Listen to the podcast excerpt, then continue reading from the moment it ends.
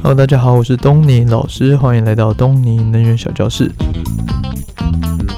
今天呢，是我们闲聊特辑的第十七集。那今天是第一次改到我们星期三，不知道大家会不会感觉很。诶、差很多之类，反正对东尼老师来讲呢，就是多赚了一一天的休息，然后觉得非常的开心啊。但是这其实就跟那个就是调时差一样，就是其实差了一天，然后反正你到时候还是会补回来，所以其实好像也没有差到太多啊。那但是反正就是呢，从今以后就是每个礼拜三会开始录。那今天呢，主主要来就是还要来讲，就是下呃这个礼拜六啊，这个礼拜六呢，就是我们总统大选啦。那总统大选呢这件事情，当然就是非常大条啊。那诶，就是东那东尼老师就是应该不能说是这个政治冷感啊，应该算是一个极度理性的选民啊，应该是这样讲。就是基本上东尼老师就是不会不看颜色，不看政党，然后不看学历或者什么长相，你什么国籍，你是不是富二代之类的。就是反正基本上东尼老师都不管呐、啊，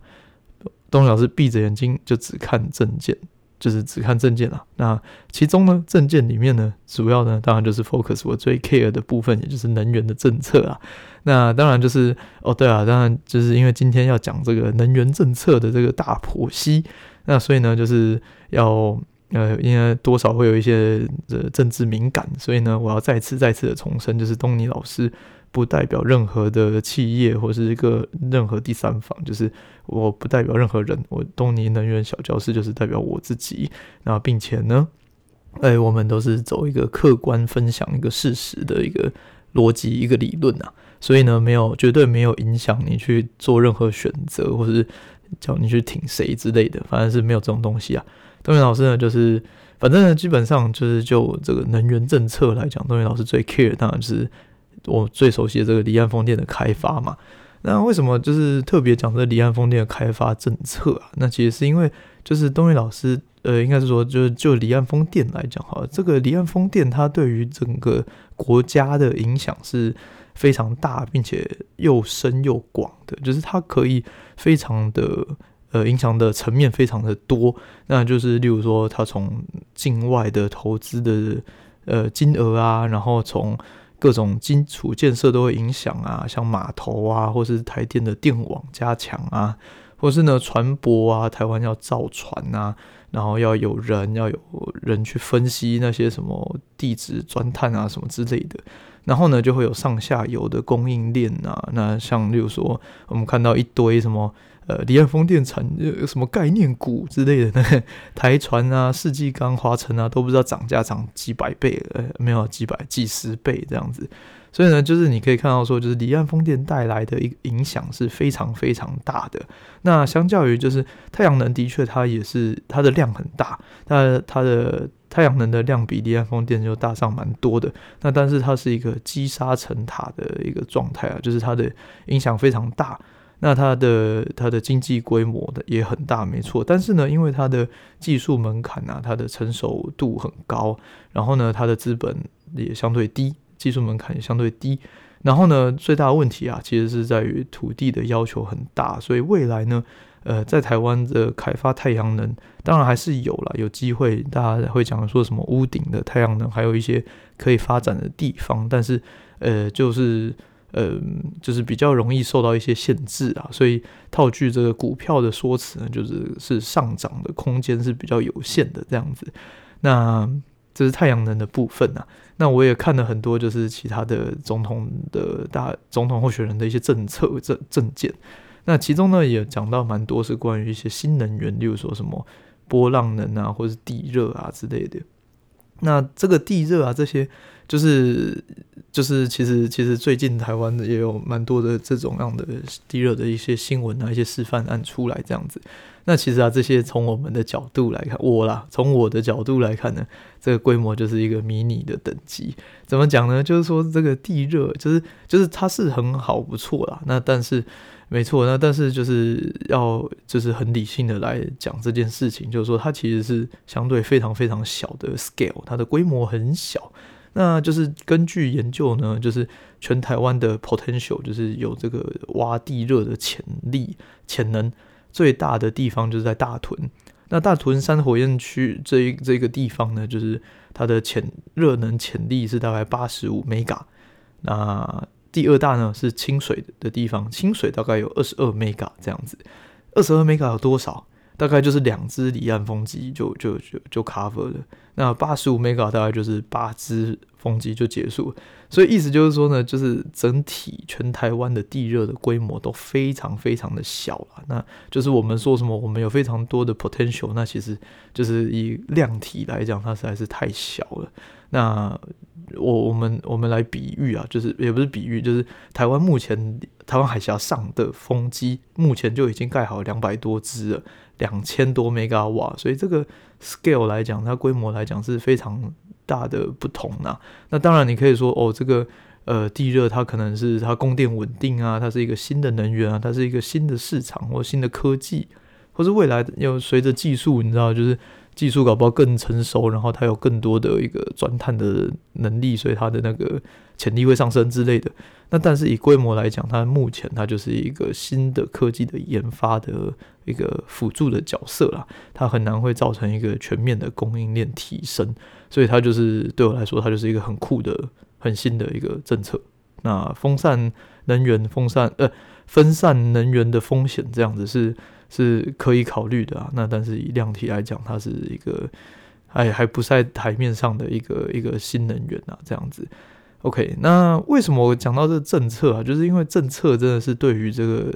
再生能源的开发是非常非常重要的。那我们再举个这个咖啡厅的例子好了，那就是假设这个离岸风东尼离岸风电咖啡厅要进驻这个。百货公司，那这百货公司呢，就是刚盖好没多久，然后招商嘛，然后他就说 OK 啊，那个这个房租一个月两万块，然后包水包电。那你进来的话呢，就是你卖咖啡，然后如果呢你呃我保证，就是你如果卖低于两百杯的话呢，我我会把那剩下来的全部买进来，所以就是我保证你至少可以卖到两百杯啦，这样子，然后会百百货公司会把这个多余的给吸收掉，这样。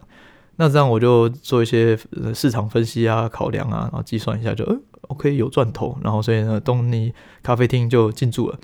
那进驻之后呢，然后呢，发现这个百货公司毛很多啊，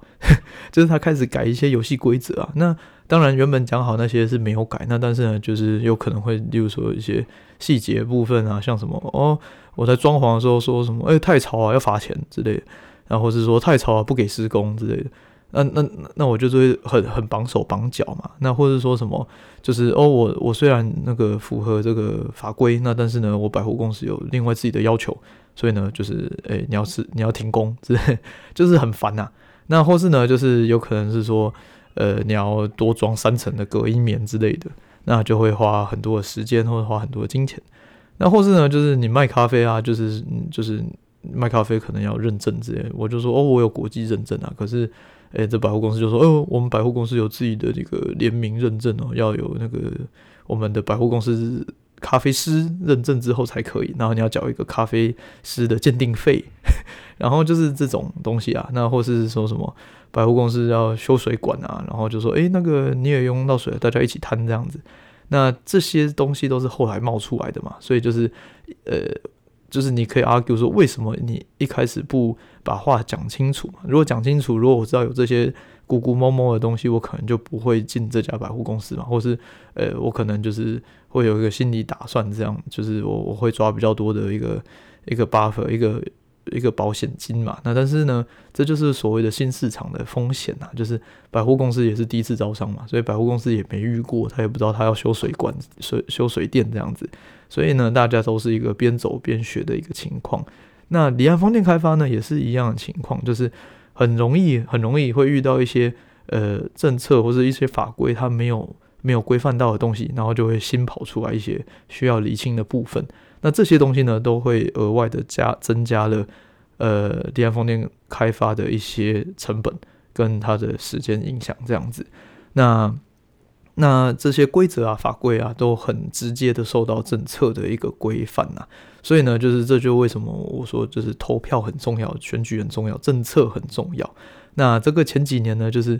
呃，政府大力推广这个离岸风电。那但是在这种大力推广的情况下呢，都还是做得非常辛苦啊。所以呢，就是我完全无法想象，要是政府不大力支持离岸风电的话，我们可能就会死一半的人了。所以呢，就是诶非常重要，非常重要。那台湾呢，目前就是风电啊，就是我们排在我之前有提到嘛，就是全世界来讲，我们可以排到全球第六、第七的顺位。那我们吊打一些日韩、越南、印度、印尼、澳洲、新加坡，全部加起来都还比他们多很多啊。像前几天，呃，日本才刚 announce，就是好像去年底吧，去年十二月的时候，日本完成第二座风机，呃，风场在北海道，那一百一十二 mega，然后呢，它的第一座是在秋田一百四十 mega，所以加起来是在两百五。那我刚刚讲台湾是两千，所以大概是八倍左右的量哦，就是我们就是是他们的。八倍啊！其实我们应该一直感到非常骄傲，就是台湾的离岸风电是非常非常成功的一个案例。那能那么成功呢？就是也源自于就是这些政策的一个支持。那其实日本啊，在推广离岸风电，其实远早于台湾哦，就是很早很早以前，日本就一直说他们要做离岸风电。然后呢，结果直接到现在，从结果来看，就是被台湾直接弯道超车啊。所以意思就是说，政府的态度是非常重要的。要不然的话，同理，台湾不用过多久，我们也很容易就被别人直线超车了。所以呢，这个选举是非常重要的。OK，那除了我们刚刚讲的太阳能、地热跟离岸风电以外呢，大家最感兴趣的、最喜欢问我的，就是对于核电的一个表态。那这个呢，这个是非常非常难的回答问题啊。那大家很爱陷害我这样。那但是再次重申，就是这也只是一个我自己的想法。那也是一个一个科学理论啊，那不代表任何的一个感性的思考，那大家可以参考一下。那首先呢，就是大家要先知道核电的一个占比是多少。那核电的占比以前我们其实有问过啦，那就是其实不大，核核能电厂在台湾的占比一直都不大。那尤其是呢这几年这个核一核二它陆续除役了嘛，所以呢目前有在 run 的就是核三。那核三的话呢，两台机组加起来就是两 G 瓦左右，就是两千枚，跟我刚刚讲的，就是目前离岸风电的量差不多。那这是装置量啊。那以发电量来讲，核电二十四小时一直发嘛，所以当然它发电是比较多啊。那但是因为再生能源其实以离岸风电其实是小小众啊，大众还是太阳能，所以呢，就是把这些台湾的所有再生能源加起来呢，呃。核能大概跟再生能源发的量都差不多，大概就是八到九趴左右的一个量体啊，所以呢，就是嗯，它的确没有很大，它其实没有不应该被大家当成，这这就我一直认为说，核能一直是被拿来当一个政治炒作的一个议题啊，它其实没有到那么的严重这样子。那但是呢，当然核能它有它的非常多的优点呐、啊。那东尼老师其实一直没有一向都没有反对核能。其实东尼老师在大学的时候，第一志愿曾经有想过要去清大核工，那很可惜考不上，所以后来就没有去了。那就是 anyway，后来大家都知道，那核能呢这个东西它其实也是一种绿能，呃，所以大家其实有时候会搞混这个绿能跟再生能源。就是你如果要就是非常。非常 specific，就是很精确的定义的话呢，绿能就等于再生能源，再加上核能，再加上一些低碳排的东西，所以其实绿能是一个比较广泛的一个字啊。那再生能源就一定是绿能，可是绿能不一定就是再生能源这样子，所以其实这两者是不应该被误混用的啊。OK，那这个核能的问题是什么？核能最大的问题就是两个，就是它的风险跟它的核废料这样子。那我们先来讲这个风险的部分好了。风险通常呢，就是以专案来讲的风险怎么计算？风险呢，它有一个公式，它基本上呢就是你的严重程度去乘以你的几率嘛，这就是风险。那举例来讲，风险低，呃，几率高的东西，例如说像呃像 COVID 好了，COVID 就是这样，就是你很容易中嘛，你中奖几率高，传染力超强。可是呢，打大家打了疫苗之后呢，这个死亡率不高嘛，所以它严重性是低的，所以呢，它就是一个低乘一个高这样子。那严重性高，几率低呢？有什么？就是大概是像，例如说，诶，东尼老师有，就是也也是也是热爱攀岩呐、那呃没有很强，就是其实也就是初学者，那但是也是蛮蛮喜爱攀岩这一这一块。那攀岩其实就是一个严重高，呃，严重性高跟几率低的一个一个搭配，就是它的工具啊，它的绳索啊，那些呃安全设备都非常的强韧，非常的坚固。那但是呢，谁知道就是天有不测风云嘛？你如果就是攀岩出事的话，就是就很容易是一个非常严重的断手断脚的情况啊。所以其实这这种情况呢，就是一个呃严重高乘以乘以一个几率低的情况。那这种情况呢，就是。呃，在像股票市场，我们就会讲这个黑天鹅的情况嘛，就是你意想不到的状况。那就是例如说，就是 股海好像有讲过吧，就是没有诅咒的意思啊。可是就是说，如果马斯克忽然什么中风或者什么三长两两短，然后忽然退出政坛，呃，忽然退出公司的话，那特斯拉股票可能就一天会跌个五十趴之类。这个这个绝对不是不可能啊，这几率低，可是不是不可能。这种东西就是黑天鹅的存在啊。那一样就是核能，核能的风险就是这样子，就是呃哦，在量化风险上啊，我们刚刚讲就是你要用严重性去乘以几率嘛。那如果你的严重性是一个无限大怎么办？那你的几率再怎么小，它都是无限大，除非它是等于零，要不然它永远都是无限大。那在台湾发生核电厂，无论是爆炸或是外泄，好了，它是毁灭性的。毁灭性的就是几乎是无限大倍啊，就是整个台半个台湾以上，通通都会完蛋嘛。那剩下半个台湾也也没救，所以其实基本上呢，就是它是一个会直接摧毁台湾的一个一个意外。所以呢，这个风险是极度大的啊。那除非呃，除非它的几率极度低，要不然的话呢，我们是不不可能会去接受这种状况啊。那在这种几几率极高，然后呃几率极低、破坏极高的情况下呢，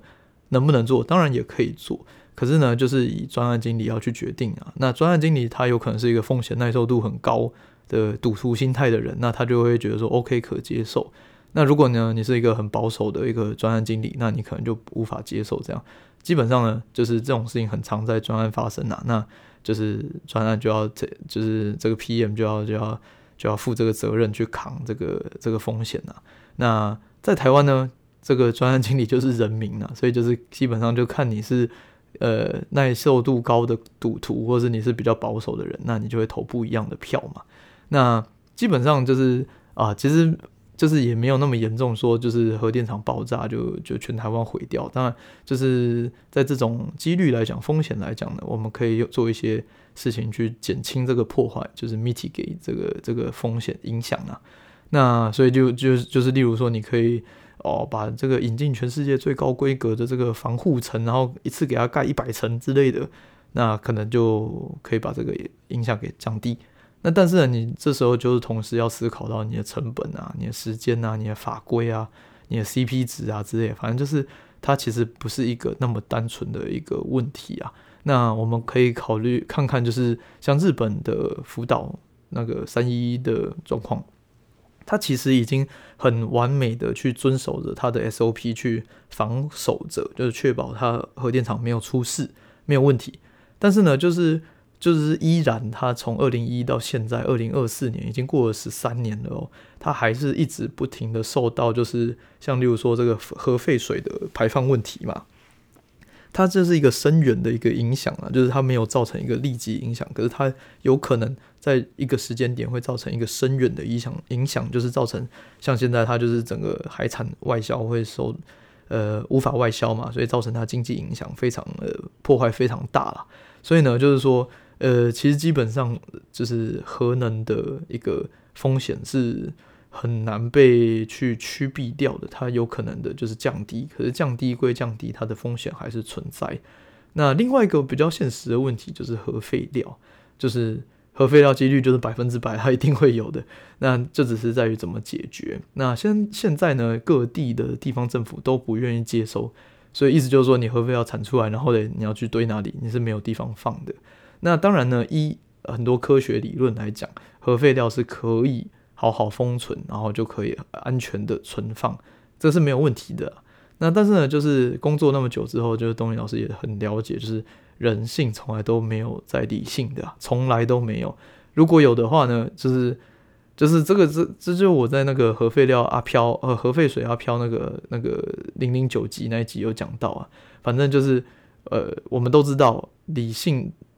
个思考下呢，这个核废水喝了没问题。可你会去喝吗？也不会嘛。那高压电塔住在它附近没有问题，核废料良好封存没有问题，但是，你还是不会去碰它。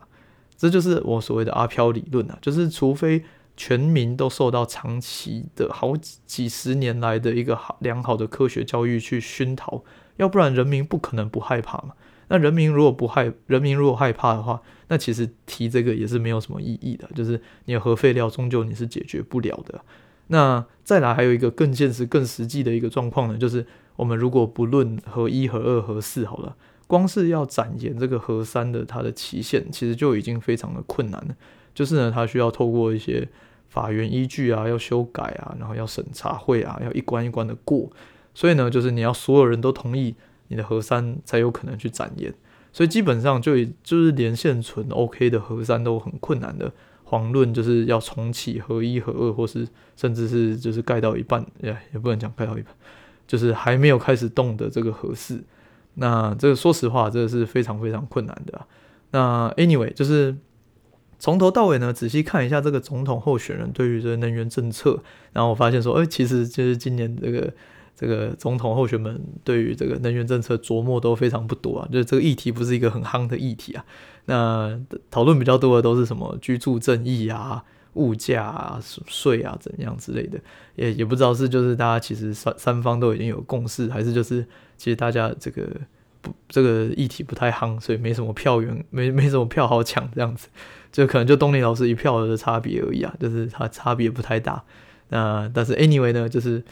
结论就是呢，这个星期六要记得返乡去投票啦，就是每四年都要提醒一下自己，就是说你看看其他国家，或是看看过往的台湾好了，就是我们能投票就已经是非常非常多人奢望的一个一个愿望了，所以大家千万不要浪费这个机会啊，就是把握你手中的票，然后不要轻易被煽动，理性的去选出一个最适合台湾的领导者，这样子，OK。好啦，那今天的课程就到这里喽。如果你有什么问题的话呢，欢迎呃询问东尼老师。但是你如果问这个我要投给谁，这个我是不会跟你讲的。那 anyway，就是欢迎和我来做一些讨论。那如果喜欢我们节目的话呢，欢迎透过 Apple Podcast 五星评论来分享给更多的亲朋好友。那也可以透过我们 Donate 连结来呃请东尼老师喝一杯咖啡。好啦，那我们就下次见喽，拜拜。